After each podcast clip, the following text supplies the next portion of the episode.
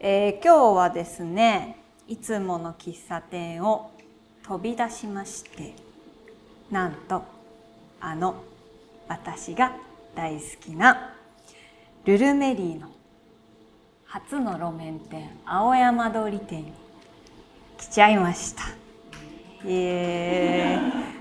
あの本当にねあの私オープンの日も伺ったりとかもしてるんですけど本当に素敵なんですよ。あの私の大好きなルルメリーのパッケージが所狭しと並んでいてちょっともう私とかあとルルメリーのパッケージが大好きな方はもう美術館のような感じなんじゃないかなと思ってワクワクしております。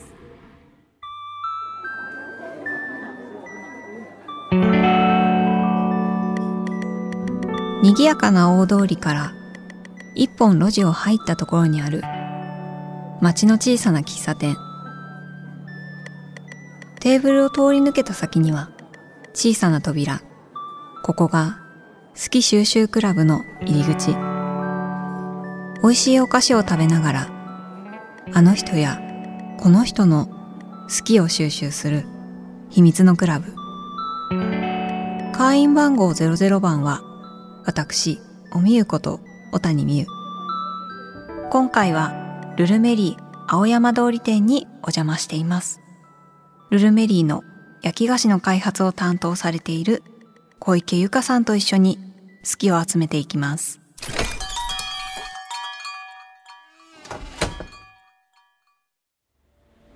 じゃあ小池さんよろしくお願いします。よろしくお願いします。本当に素敵なお店でもう何回か来てるけど、毎回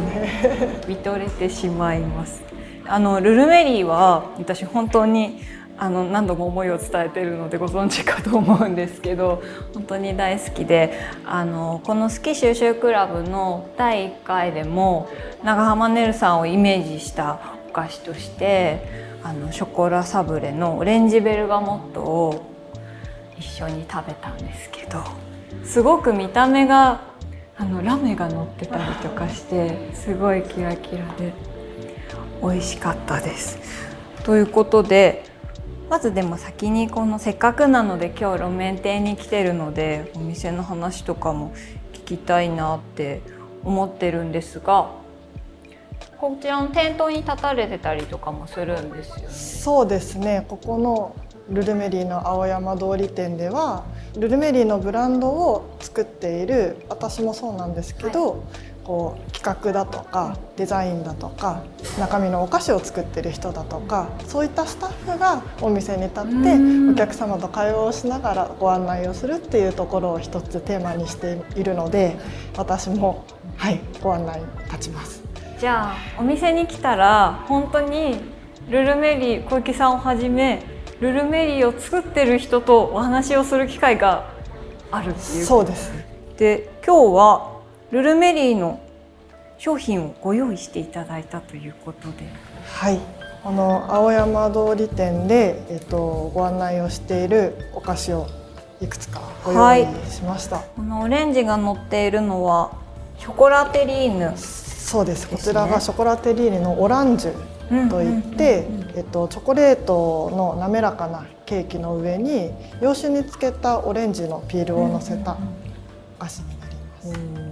と続いてあこの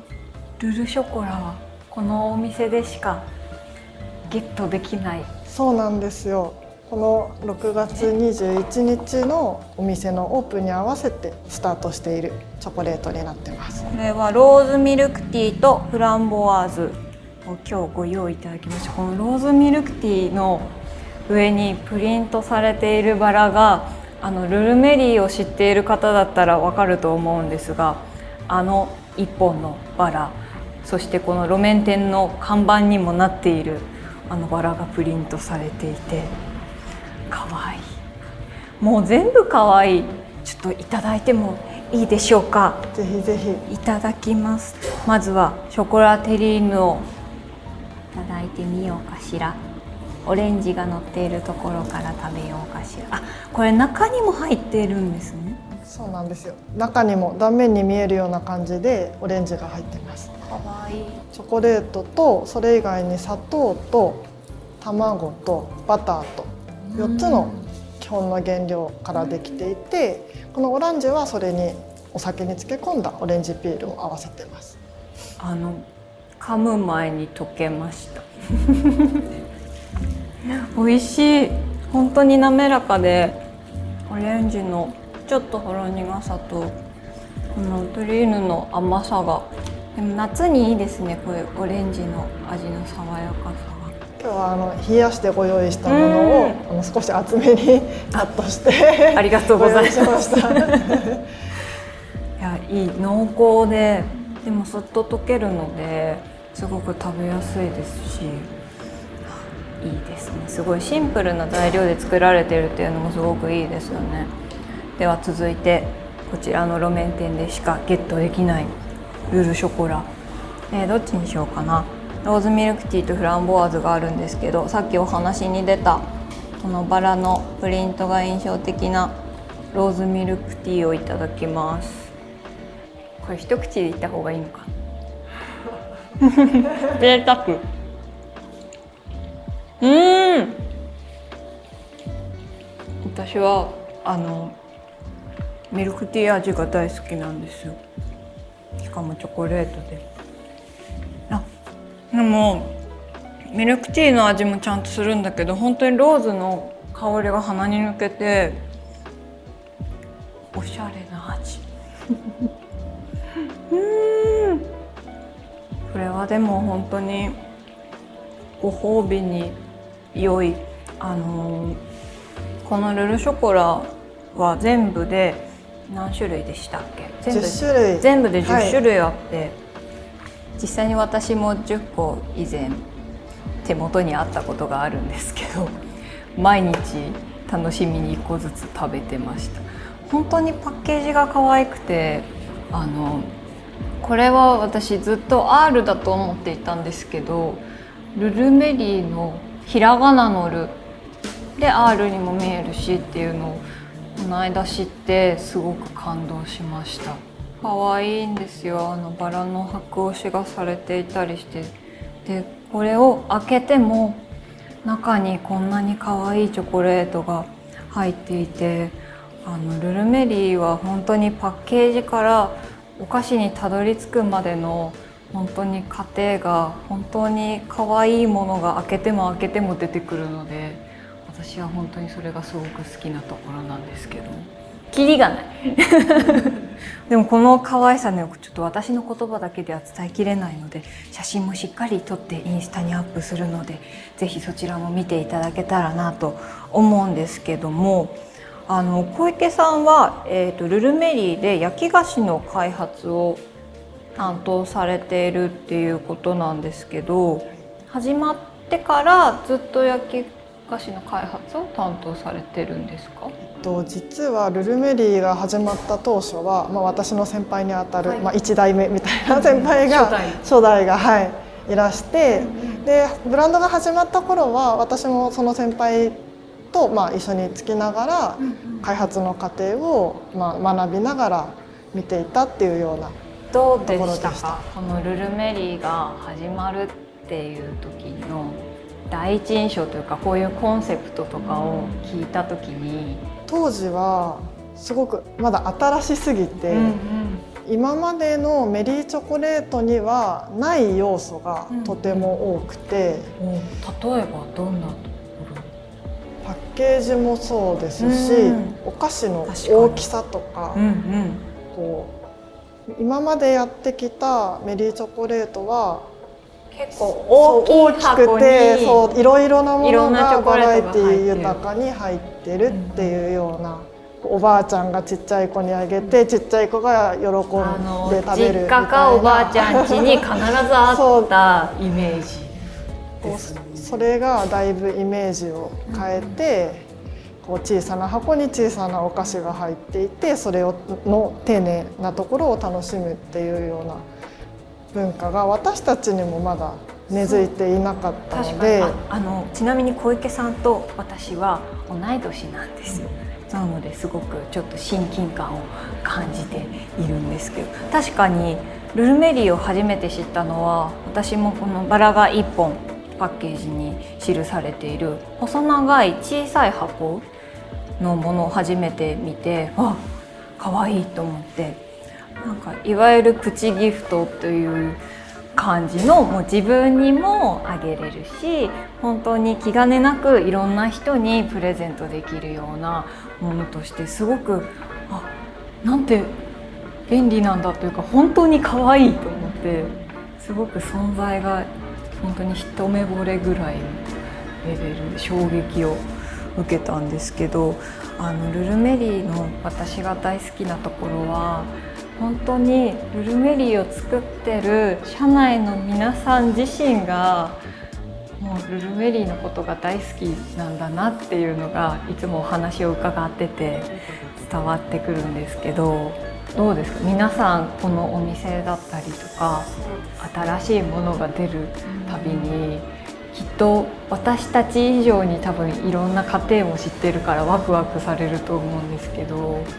確かに社内でもこう担当している私たちも新しいことが動き出す時ってすごくワクワクしますし、まあ、担当してない同じ会社の中のスタッフもこう少しずつこう質問をしたとか問い合わせを受けるような機会が増えてきて、まあ、注目だったりこうファンみたいなところが増えてきてるんだなっていうのはこう少しずつ感じるようになってきました。なんかあの商品開発をされてて今まで試作してて一番思い入れがあるものもしくはなんかすごい難しかったとかそういうものとか印象に残ってるものありますか？試作してる中で。私が最初にやって製品化されたのが、ここにもパッケージがある桜のサブレとキャラメルローストナッツのサブレ、うん、これは季節限定のそうなんですよ。っていうことですよね、はい、今は店頭には並んでいないんですけれども。かわい。いキャラメルローストナッツはこのお花は何のお花だ？スミレスミレになってます。スミレのお花で薄い紫のパッケージとあと桜は？桜は本当に桜のフレーバー、はい、真っ白の箱に薄いピンク色の桜のお花があって可愛いですねパッケージ。普段はあの青空のようなブルーのパッケージが印象的なんですけど、それがまた季節で色を変えて私は密かにシーズン限定のものをいつも楽しみにしているんですが。まさに本当にあの季節限定で色とかお花が変わったりするので本当に私の収集心をくすぐる パッケージたちなんですけどこれでなんか大変だったこととかそう苦労したこととかありますか？ベーシックになっているサブレは、はいナッツが乗っていて、すごくシンプルな味わいなんですけれども、限定っていうところのこう特別感を出す出すけどでもこう好き嫌いがなく皆さんに食べていただけるっていうものは何だろうっていうところを考えながらその塩梅を探るのがこう難しかったかなっていうふうにこの季節の味を決める時って、はいはいもう最初に小池さんがもうこの味にするみたいな感じで決めていくんですか？それとも社内の皆さんで何味がいいとかそういう話し合いの時間があったりするんですか？そうですね。最初はミーティングで春のものを考えますよっていうお題が上がってきて楽しそうで今は、えー、っと今の季節のサブレがこちらにあるレモンサブレ昨日も家で食べました私。こちらはやっぱり夏なのであのチョコレートのコーティングはなくて本当にシンプルなレモンサブレっていう感じですよね。あの黄色のねチューリップがパッケージにあって私チューリップが大好きなのでこのパッケージはゲットしなければ。去年あの大きい方の赤いお花のパッケージの方をゲットしたので今年は小さい方のパッケージをゲットしました。これは何か制作秘話などなどありますそうですね。これも夏なので、うん、レモンの香りだけではなくてちょっと酸っぱいような、うん、そういう風にしたいと思って。程よい酸味が。そうですね。で多分他のお菓子屋さんのサブレだとこうグレーズっていうか砂糖のコーティングみたいなものが乗っかっていて、そこにこうレモンの香りがついているようなものが多いんですけど私たちはこうなんかシンプルで配りやすいみたいなところも一つ大事にしているのであのなんとかクッキーそのものをレモン全体確かに。そう全体をレモンの味にしたいクッキー自体にレモンの味がついてる実はそういうサブレって多分あんまりなくて。確かにそうですね。ああなるほど。あのルルメリーは、まあ、ベリーチョコレートのブランドじゃないですか、はい、なのでチョコレートの印象が強いと思うんですけどこれから何かやってみたい他のお菓子とかあったりしますか？なんだろうクリーム系？見た目は絶対に可愛いものを作ってくれるだろうっていうのをもう分かっ確信してしまってるんですけど何かやってみたいなって思うお菓子作りとか。一つは今焼き菓子とチョコレートってそれぞれに存在しているじゃないですか。それを合わせたような一度で両方楽しめるようなお菓子を形にしたいなとすごい。思ってます。でも結構それが実現したらお菓子界の革命が 起きるのでは。えー、なんかでもすごい。これからもルルメリーすごい楽しみですね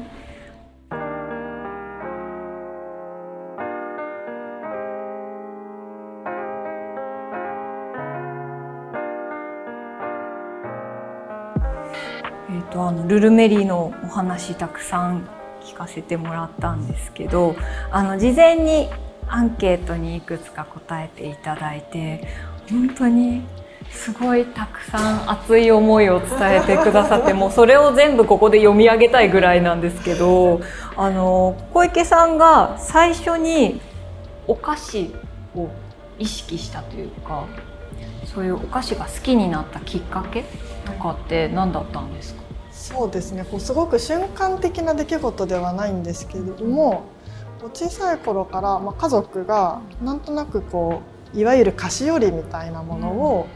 こういただく機会が多い。家で。で、まあ、誰がもらってきたかはさておきやっぱり子供心にこれは何か美味しいものが入っているぞということを察知して。なんか包装紙とかも可愛かったりとかそう。絶対的に日常にたくさん存在しない何か特別なもの感はありあります当時はやっぱりこう包装紙包み紙に包まれているタイプのものが多かったのでまずはそれを剥ぐみたいなのが 楽しくてこう止めてあるテープを剥がして何が出てくるんだろうっていうのが楽しくて。なんか子供の頃特に好きだったお菓子とか覚えてるお菓子とか。すごくシンプルなものが好きで、こうお砂糖の乗ったシンプルなパイとか、こう巻いてあるラングドシャみたいなサクサクのあの甘いやつ。あと、まあ、チョコレートのお菓子も好きで、こうたくさんこういろんな種類のものがこまごま入ってて。見てるだけでワクワク赤いのなんだろうみたいな,、うんうん、そうやって食べるのが好きでした。じゃあこうやってお菓子はきっとたくさん周りに子どもの頃からあってでもそこからそれをお菓子を作ることを仕事にしようって思ったきっかけとかはそこからどうやって出会うんですかなんとなくこう好きなものが仕事になったらいいなって思うのは、そのお菓子を食べていた小さな頃から進路を考えるおあの学生の頃も変わらずだったんですけれどもそのお菓子にながいいなっていうふうに思ったのは大学生の頃になんとなく甘いもの食べたいんだけどお金を節約したいからという事情で、はい、よく本当にシンプルな板チョコを持って、いろんなところから。いろんな種類あります、ね、そうですね食べてて。板チョコってシンプルがゆえに安く手に入るじゃないですか。なのでこういくつか食べ比べをしてみようと思いついたことが板チョコ食べ比べしてる人初めて会った。あの本当に私の中で当時のルールは1枚100円以下で、まあ、コンビニとかドラッグストアさんとかスーパーとかすごく身近なお店で買える。何も入ってないただのチョコレートを安いから3つ 2, 2つ3つ持ってても罰は当たらないかなと思って こう集めて買ってきてそれを気分でこう食べ比べながらおやつにしてました。これは違うってそうですね。どういうところでそうパッケージのこう包まれてる銀紙も違うピリピリする感じも違うやっぱりそれは包装紙を剥ぐ経験からなる着眼板チョコの板の形薄さとか、うん、あとパキッて折る時のこうちょっとぬるっと折れるものとすごい歯切れよくパキッて折れるものと、えー、何も入ってないシンプルなものなはずなのにそういうこう食感とかこう口どけも違ってきたりとかしていて、やりたく小池さんと一緒にそれをやりたくなった。それがなんか意外だなっていう発見でそこからチョコレートに興味を持って。小池さん的なベスト板チョコはどんなどんな感触の板チョコだったんですか？私はパキッと割れるものが好きで、うんうんこう少しビターなタイプ、うん、だけど酸っぱすぎない食べやすいものが、まあ、ちょっと甘いものを食べたくてこう疲れた時とか、うん、こう気取らずに食べれるものとしては好きかなと思います。板チョコ作ってほしいルルメに。究極の小池さん板チョコ食べ比べをした小池さんによる究極の板チョコ機会があれば作ってほしいですね。で好きを、はい、あの私も好きを仕事にしていると思ってるんですけど自分でも。好きを仕事にしない方がいいっていう意見も、たまに聞いたりするんですけどそうですね。小池さん的にはどうですか？なんか好きだったものってやっぱり仕事ってなると、自分の自由になる部分ともちろんならない部分があるじゃないですか。そう、ねはい、そういう時に好きと仕事でこう間のグラデーションでうんうんってなっちゃったりとかすることとかあるのかなと思って。そうですねこう例えばもちろん先輩とかいろんな人にこう揉まれるというか検討事項が多くて迷子になったりとか こう締め切りみたいなもの目標に対してこう追われるようなことがあったりとかそういったこうプレッシャーみたいなものはもちろんあるんですけどでもそれよりもそれを超えるぐらいにこうやはり同じ方向の好きを持った仕事仲間が近くにいるので、こうその人たちとこうよりこう密度の濃い会話ができたりとか情報交換ができたりとか、まあ、それがこう化学変化じゃないですけど 1+1 が2ではなくてそこから生まれるもっと大きなものがひらめきだったりアイデアだったり技術だったりがあるっていうことがすごく楽しみなのでなんかそこの苦労よりもその楽しみが大きくて成り立ってます。よかった。よかったって。すごい。でも私も同じ気持ちだからあやっぱりそうなんだなって思いました。では、えー、最後に小池さんにとって好きって何ですか？つながりおです。好きなものがこう趣味になったりとかその先仕事になって関わる人が増えてその先未来につながっていくっていう全てが一番初めの好きが全部につながっているっていうところがこのつながりかなと思ってこの言葉にしました。私も一番最初の好きが今につながってると思うので今ちょっとドキッとしたでもねあの菓子折りがたくさん届くお家でお菓子に興味を持ってでもそこから今は自分が作ったものがきっとどこかのお家にそうですね届いてるんだなと思うとすごい素敵な話ですね。そそうそうなるといいなと思って私はたくさんこれからも小池さんが作ってくれた素敵なお菓子をいろんな方に届けたいなと思います。ありがとうござ小池いますさん今日は素敵なお話ありがとうございました。お邪魔しました。ありがとうございましたたすぐに来ます。ぜひお待ちしてます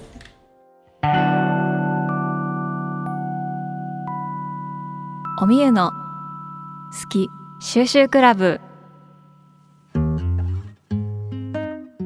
えー今回はルルメリー青山通り店にお邪魔して、えールルメリーの焼き菓子の開発を担当されている小池由香さんと一緒にルルメリーの魅力。そして好きを集めました。そして今いつものところに帰ってきたんですけどやっぱりあのすごく私はあの空間が大好きですね。本当に美味しいお菓子なのはもちろんなんですけどパッケージとか味の世界観に本当に足を踏み入れたような素敵なお店だったので本当に夢見心地そして素晴らしいものを作られている方のお話を聞けていろんな角度から嬉しさが溢れます。本当に小池さんってルルメリーを体現しているような人ですよね。シンプルだけどすごく可憐でいやなんかゆっくりお話できてよかったなと思いました。で今回は初めて私はクラブから外出をしたんですよ。夏のお出かけでございます。なかなか新鮮でしたね。なんか話してるものがそのまま目の前にあるっていう距離感の近さとかがすごくいいなぁと思ったのでこれからもいろんな好きが生まれている場所にちょっとお出かけしたいなと思います。では小池さんが書いてくれた「好き」とは「つながり」ですね。いや本当にドキッとしたんです。こんなに同じことを思っている人がいたと思って本当に理由を聞いた時にすごく嬉しくなりました。なかなかなんか自分で説明するとなると難しくて小池さんの説明すごく分かりやすかったから参考にしちゃおうかなって思ったりもします。では今日もこのコースターをガラス瓶に入れて保存したいと思います。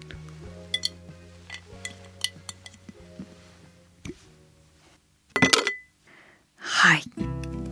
えーおみゆの好き収集クラブでは今お聞きの会員の皆さんからもお便りをお待ちしています。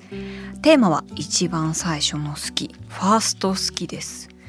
人生で一番最初に好きになったものやことそしてその好きが人生にどうつながっているのか。こちらをぜひ教えてください。次回はですね久々に皆様から集められたファースト好きを読みたいと思います。あとはあのこんな人をゲストに呼んでほしいなんていうリクエストもありましたらぜひ教えてください。お便りは番組ウェブサイトのメッセージフォームからご紹介させていただいた方には、えー今回ですね小池さんが好きをしたためてくれていた、えー番組特製コースターをプレゼントしますのでご住所お名前などもお忘れなく。さらに、ハッシュタグ、おみゆの好き収集クラブでも感想をお待ちしています。えーインスタにはですね、今日の素敵なお店の様子だったり、美味しいお菓子だったりもアップしたいと思うので、ぜひ見てください。